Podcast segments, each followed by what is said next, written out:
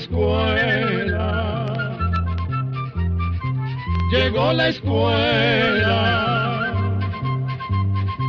llegó por radio.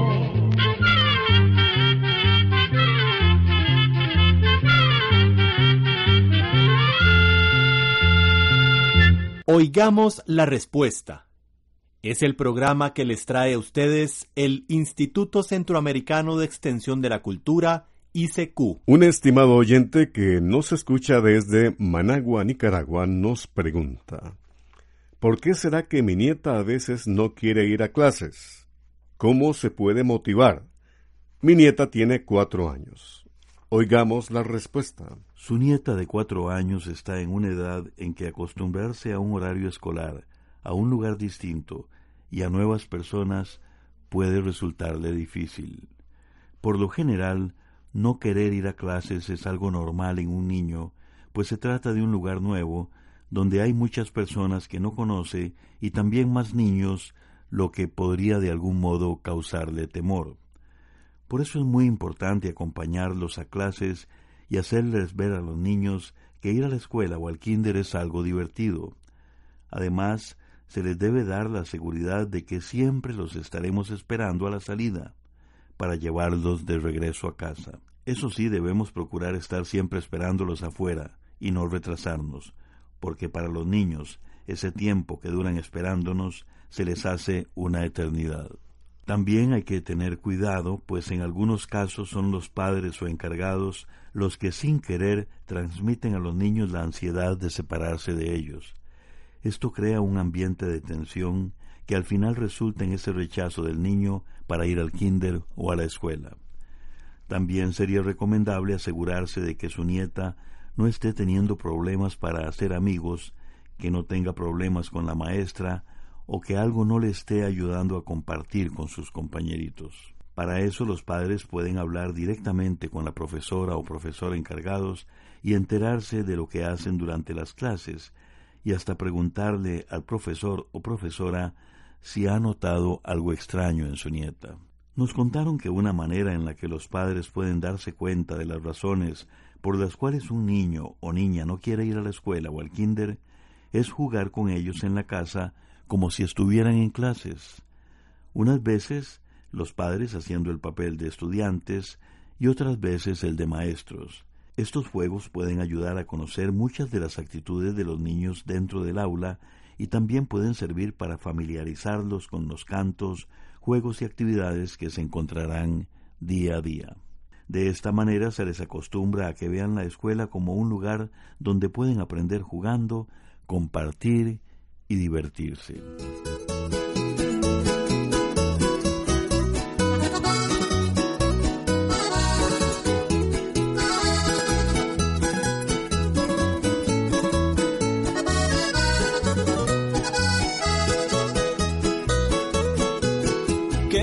Critiquen y me juzguen por mi manera de ser. Si me ven con mis amigos entre farras y placer a nadie le pido nada, lo que gano es a lo bien. Si yo gasto es mi dinero, no reparo quién es quién. Cuando Dios me llame a cuentas, pues nada este mundo y sin nada partiré. Por eso y mientras que pueda mi vida la gozaré, disfrutando en este mundo y de una hermosa mujer. Que critiquen y que juzguen por mi manera de ser. Si me ven con mis amigos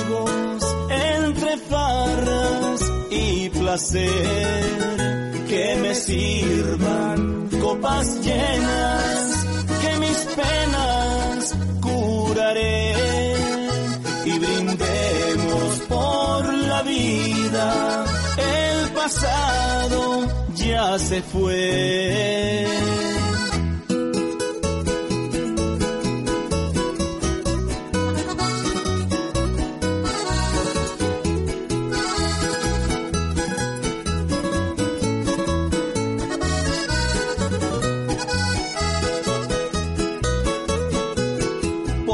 Cuestión de amores, dos cosas yo les diré. Yo quiero a la que me quiera y la que no la olvidaré. Que nadie venga a cambiarme como soy, así seré. Pues nadie es dueño de nadie y esa es mi forma de ser. Cuando Dios me llame a cuentas, pues nada me llevaré sin nada este mundo y sin nada partiré. Por eso y mientras que pueda mi vida la gozaré, disfrutando en este mundo y de una hermosa mujer. Que critiquen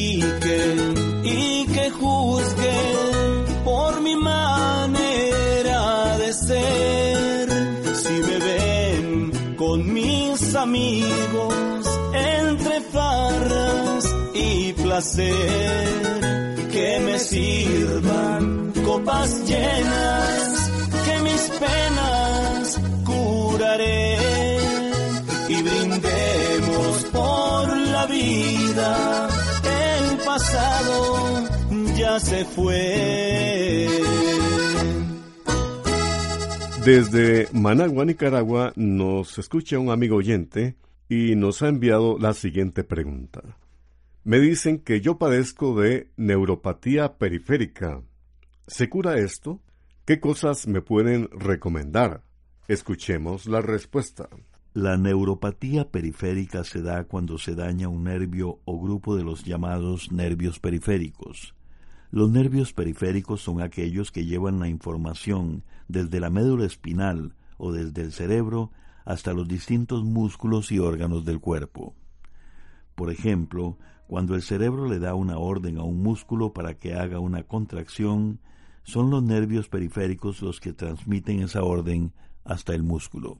Por otro lado, los nervios periféricos también devuelven información que va desde los distintos músculos y órganos del cuerpo hacia el cerebro o a la médula espinal. Por ejemplo, estos nervios periféricos le pueden enviar el mensaje al cerebro de que los pies están muy fríos o que algún dedo sufrió una quemadura. Los nervios periféricos se pueden dañar por muy distintas causas, ya sea por un accidente, una caída, o alguna lesión deportiva, o bien por falta de las vitaminas E, B1, B6 y B12. Algunas infecciones y otras enfermedades como la diabetes y el alcoholismo también pueden causar daños en los nervios, y si la persona fue sometida a quimioterapia por haber padecido de cáncer, algunos medicamentos que se usan en la quimioterapia pueden dañar un poco los nervios periféricos. Por otra parte, como los nervios son muchos, los especialistas dividen las neuropatías en 100 clases distintas. Esto se debe a que cada nervio periférico tiene una función especial en diferentes partes del cuerpo. Por eso los síntomas cuando un nervio se daña pueden ser muy diferentes. Por ejemplo, algunas personas pueden sentir entumecimiento, picazón, pinchazos o debilidad muscular. Otras personas tienen síntomas más severos como parálisis, mal funcionamiento de los órganos o bien una sensación de quemadura, especialmente por las noches, en alguna parte del cuerpo.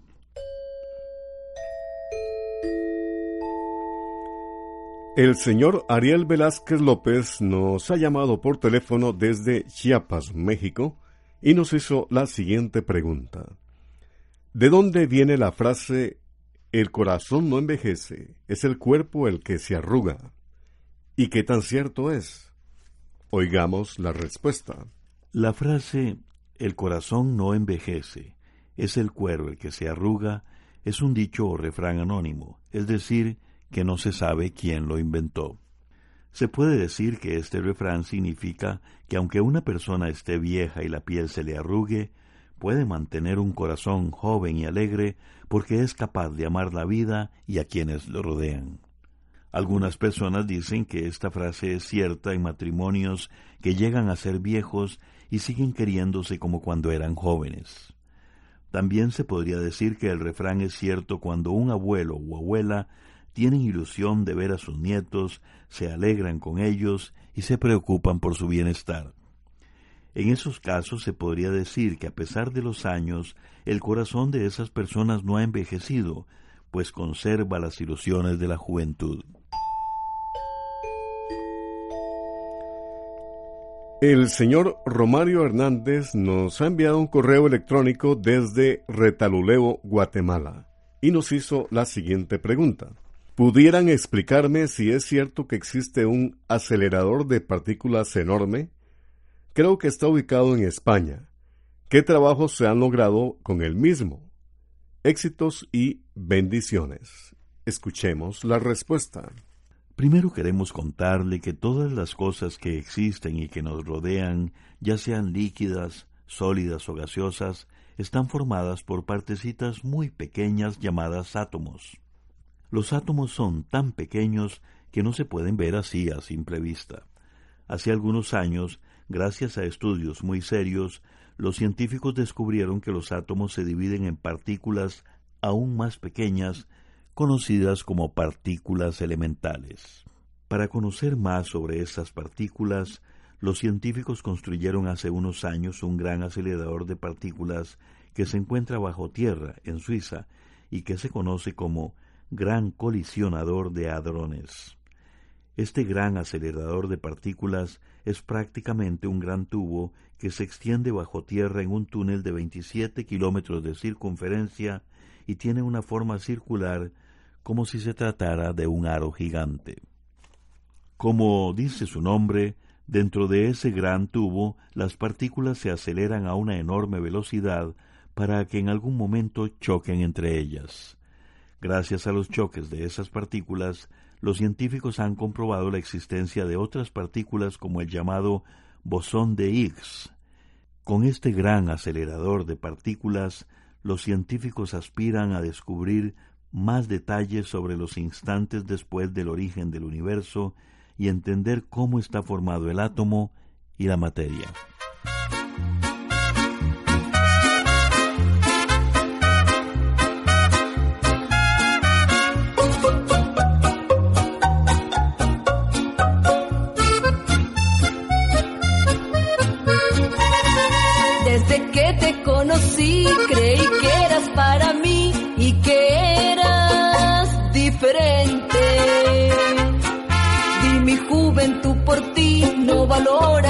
Mí, me saliste muy mala gente. Tú fuiste mi primer hombre, yo tan solo era una niña que cualquiera la enredaba. Fue mucho lo que sufrí, de mi casa yo me fui, donde nada me faltaba. Por eso no creo en el amor. Para mí todos son iguales. No piensan sino en la pasión. No les importa causar males. Y mejor me quedo sola para no volver a tener ni enemigas ni rivales.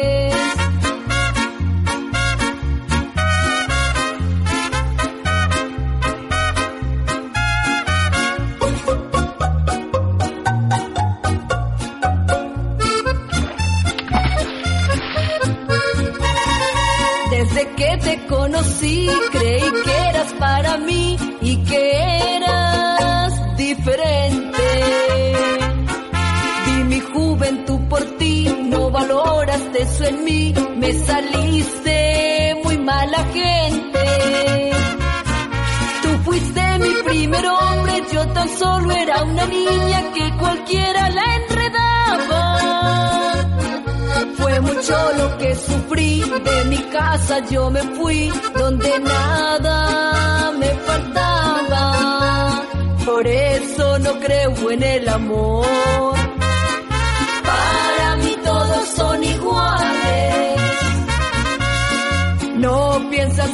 La pasión.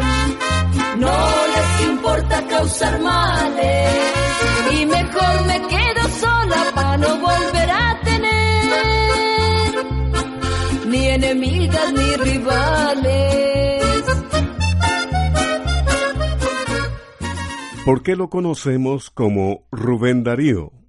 Si su nombre de pila era Félix Rubén García Sarmiento. ¿Cómo nació eso de Rubén y eso de Darío? Son las preguntas que nos hizo un estimable oyente que nos escucha desde Managua, Nicaragua.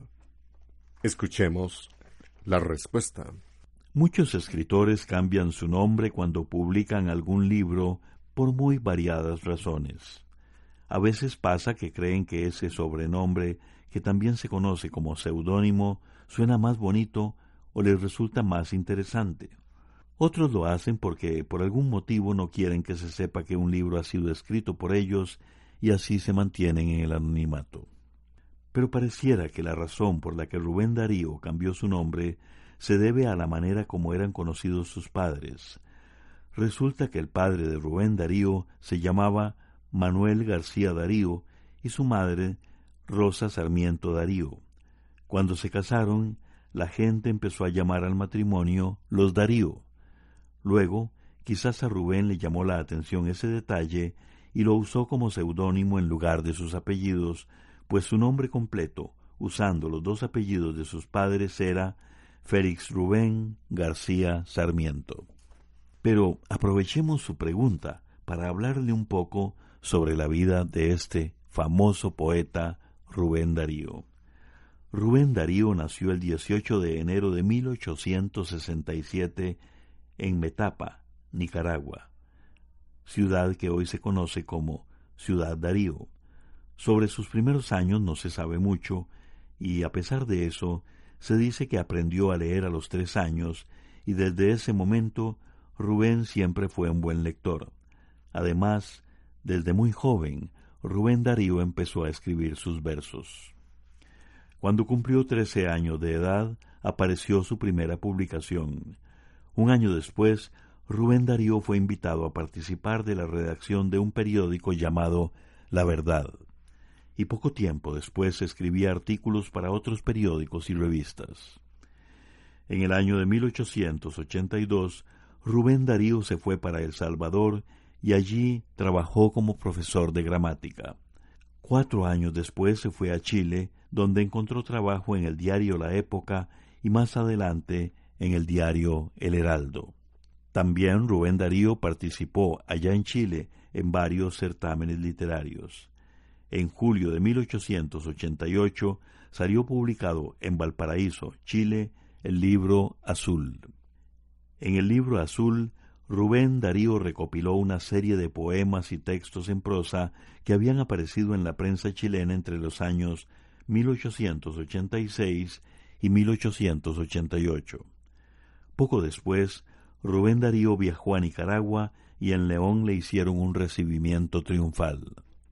A partir de esos años, Rubén Darío cosechó grandes triunfos que lo convirtieron en uno de los extraordinarios escritores de aquella época y de la actualidad.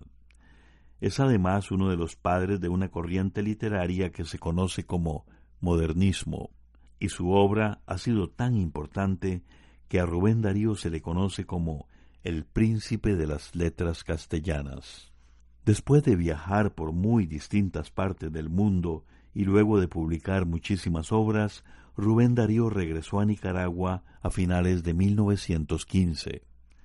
Llegó a la ciudad de León y murió el 6 de febrero de 1916 y fue sepultado en la Catedral de León.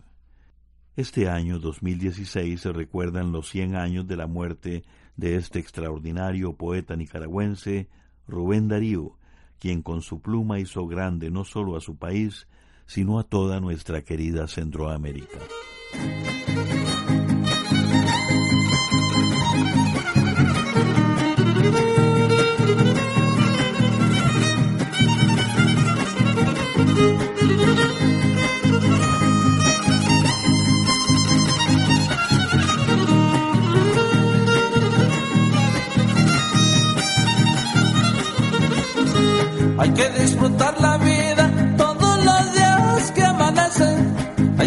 Disfrutar la vida todos los días que amanecen. Que toquen alma huasteca, el necio soy que al escuchar los papangos las penas Ay, ay, ay, ay, ay, el día en que yo me muera, que me entierren con guapangos, no me vayan a llorar. No quiero que lleven flores ni tampoco rezandera, que me entierren con guapangos. Hay otros más. Y como dice Adelmo el romaciano, el día que yo me muera,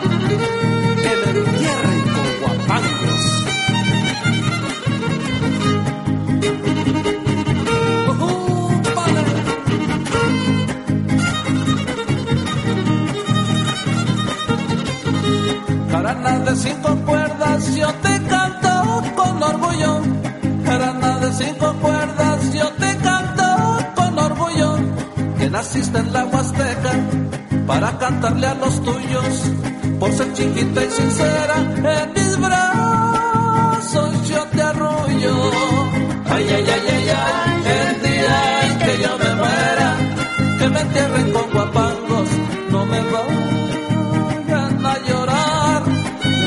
que lleven flores ni tampoco rezandera, que me entierren con guapangos.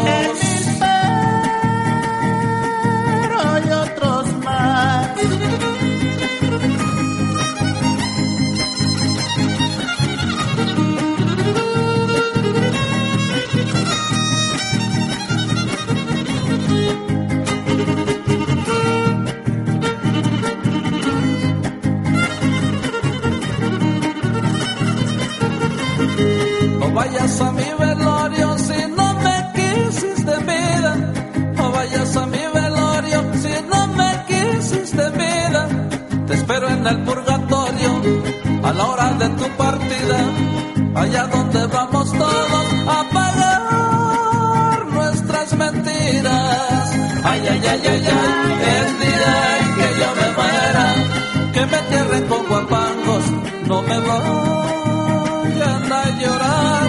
No quiero que lleven flores ni tampoco rezandera, que me entierren con guapangos.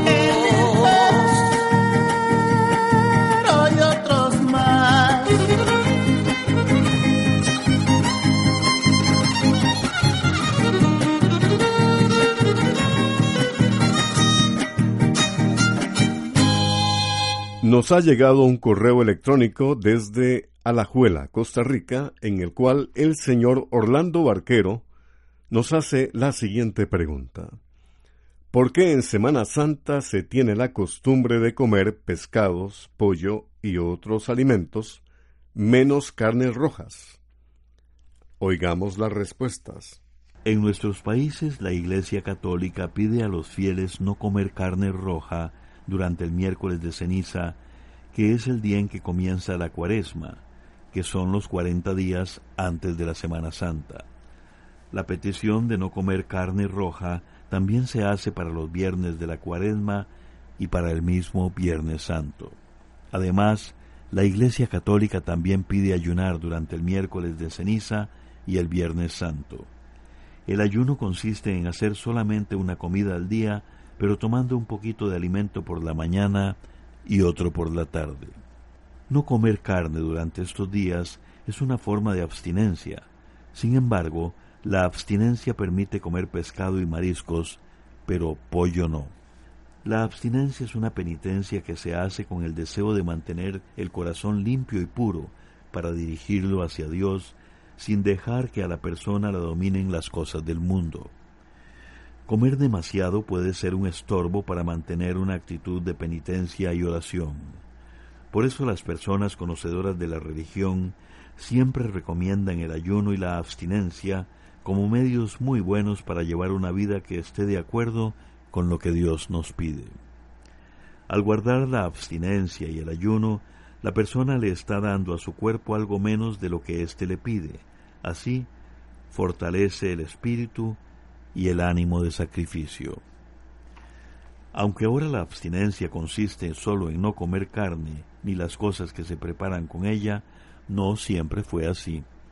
En cuanto a las costumbres sobre las comidas para esta época de Semana Santa, se respeta la de no comer carne durante los viernes de Cuaresma ni tampoco el Viernes Santo. En cambio, se pueden comer sardinas y mariscos, ya sea frescos o enlatados. También las señoras acostumbran a preparar dulces como por ejemplo el dulce de chiverre, el arroz con leche y panes caseros. Programa A, Control 18.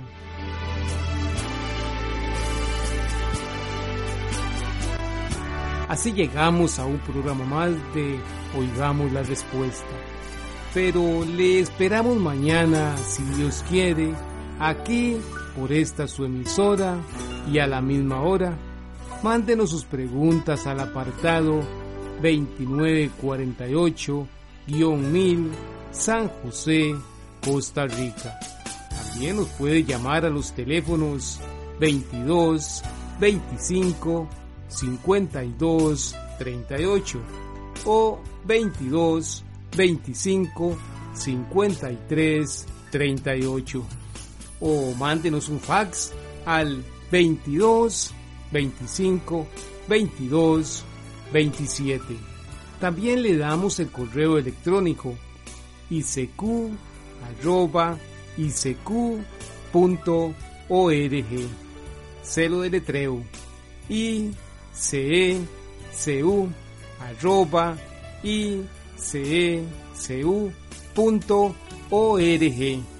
Para nosotros sus preguntas son muy importantes y estamos para servirle. También puede dirigir su pregunta a esta emisora que ellos amablemente nos la harán llegar. Muy importante, dele su nombre completo, dirección bien exacta ah, y el lugar donde escuche el programa. Recuerde que comprender lo comprensible es un derecho humano. Que Dios le bendiga.